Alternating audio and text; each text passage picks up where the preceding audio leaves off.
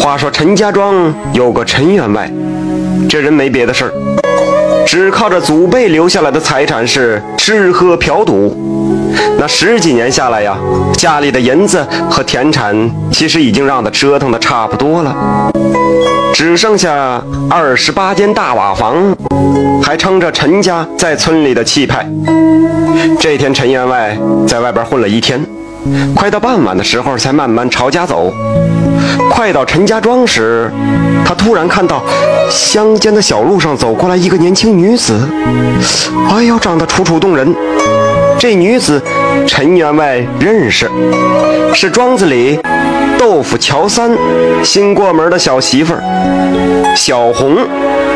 说起这乔三呐，原来是个读书人，可是十多年读下来，连个秀才也没有考中，就只好放下书本，老老实实的在家里边做起了豆腐。陈员外一看这小红婀娜多姿的身材。心里边可就起了一股子邪念，他看看四周无人，就上前笑嘻嘻地说：“哟，嘿嘿嘿嘿嘿，这不是乔家弟妹吗？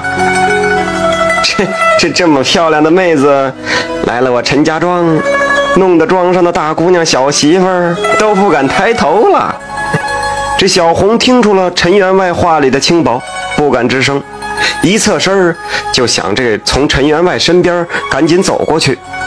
陈员外却顺势把小红揽在了怀里，嬉皮笑脸地说：“嘿嘿，妹子，和我好吧？啊，我有家有房有地有银子，比那豆腐乔三强多了。”小红吓得是奋力挣脱出来，朝庄子跑去。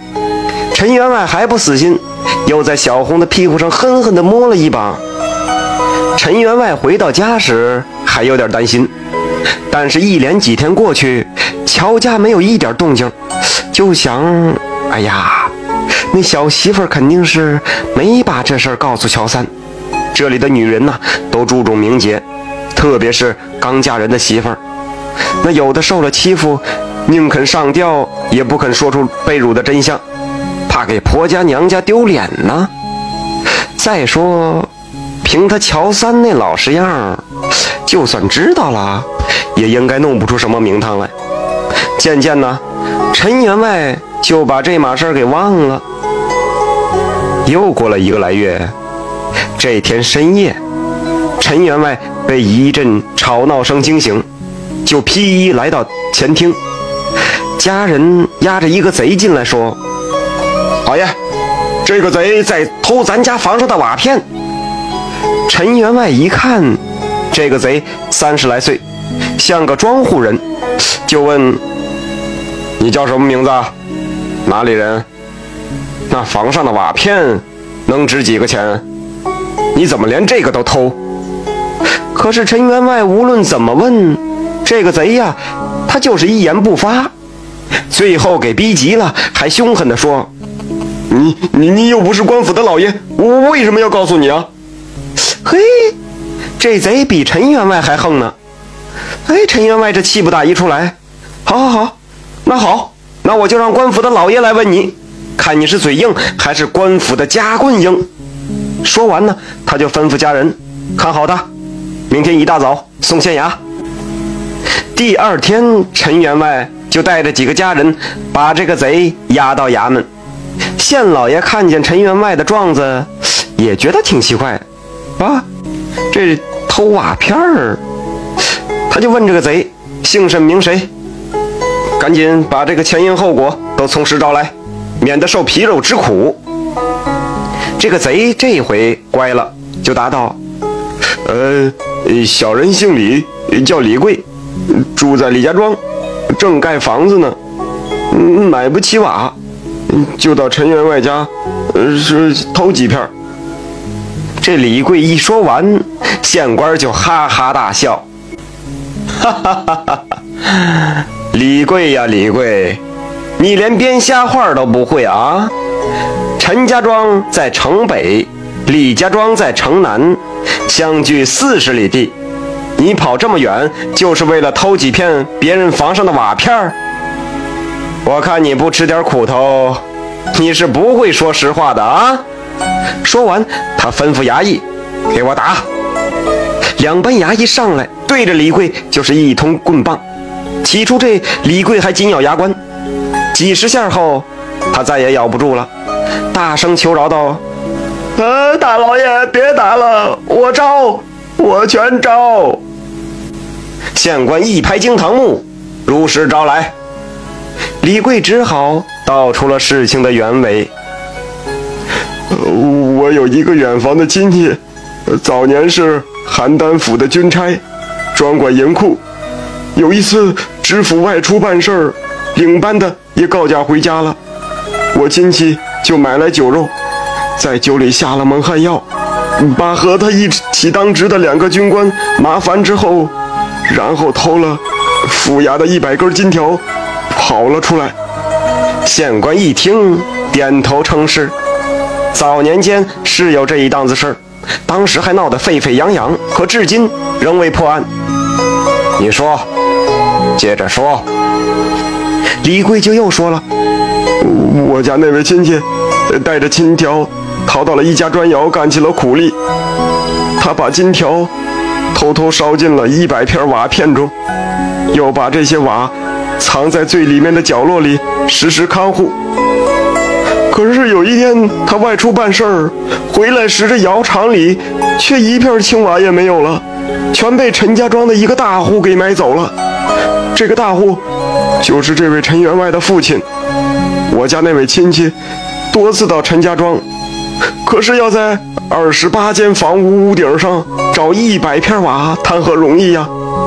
直到他去世。也没拿回一根金条。我这位亲戚没有后人呐，就临终时把这个秘密告诉了我。最近我婆娘得了重病，为了给她治病，我已经负债累累，没办法，这才打起陈家屋顶上的瓦片的主意。结果一片含金的也没有找到，就让陈家的人给捉住了。老爷，我说的句句是实话，您饶了我吧。李贵的话让当场的人都大吃一惊。陈员外说：“呃，老爷，你这个人疯疯癫癫的，再说也没偷什么东西，我看就把他放了吧。”说完也不等县官回话，就领着家人离开了县衙。这得赶紧回家找金条去啊。陈员外回到家，把家里所有的人都召集起来，说：“你们全都给我上房，上房揭瓦。记住啊，谁也不准敲碎瓦片。”于是是全家人一起动手，稀里呼噜的又将这二十八间的房子上的瓦片就全部揭下来了。陈员外提着把锤子，这瓦片移到他跟前儿，他便是一锤子砸下去。一直砸了两个时辰，却没有在瓦片里找到一根金条。就在这时候，这县官带着一帮衙役赶来了，看到陈员外家二十八间房上的瓦片都成了满场的破烂就问陈员外：“你找到的金条呢？那可是国库的东西，可不能私吞了。”这陈员外哭丧着脸说：“不是。”大老爷，我们都被那个毛贼给骗了。我我把这这二十八间的瓦全部都砸了，没找到一根金条啊！县官冷笑一声说：“哼，你说没有就没有啊？你为啥不等本官结案就急匆匆赶回家来呀？为啥要抢着砸碎你家房上所有的瓦片？”你不将那些金条交出来，本官就治你私吞国库的大罪。县官说完，接着又是大喝一声：“把姓陈的带回县衙，严加拷问。”再说那个李贵，他从县衙回到家中，就把事情的前前后后跟守在他家的乔三说了，末了还拍了拍乔三的肩膀，说：“那会儿。”没想不到，你一个做豆腐的，还真有点鬼点子啊！咱穷人斗恶人，只能用穷人的办法。感谢收听名城故事会。西瓜视频的连播功能，播完自动切换下一条，彻底解放你的双手。喜欢的朋友点个关注吧。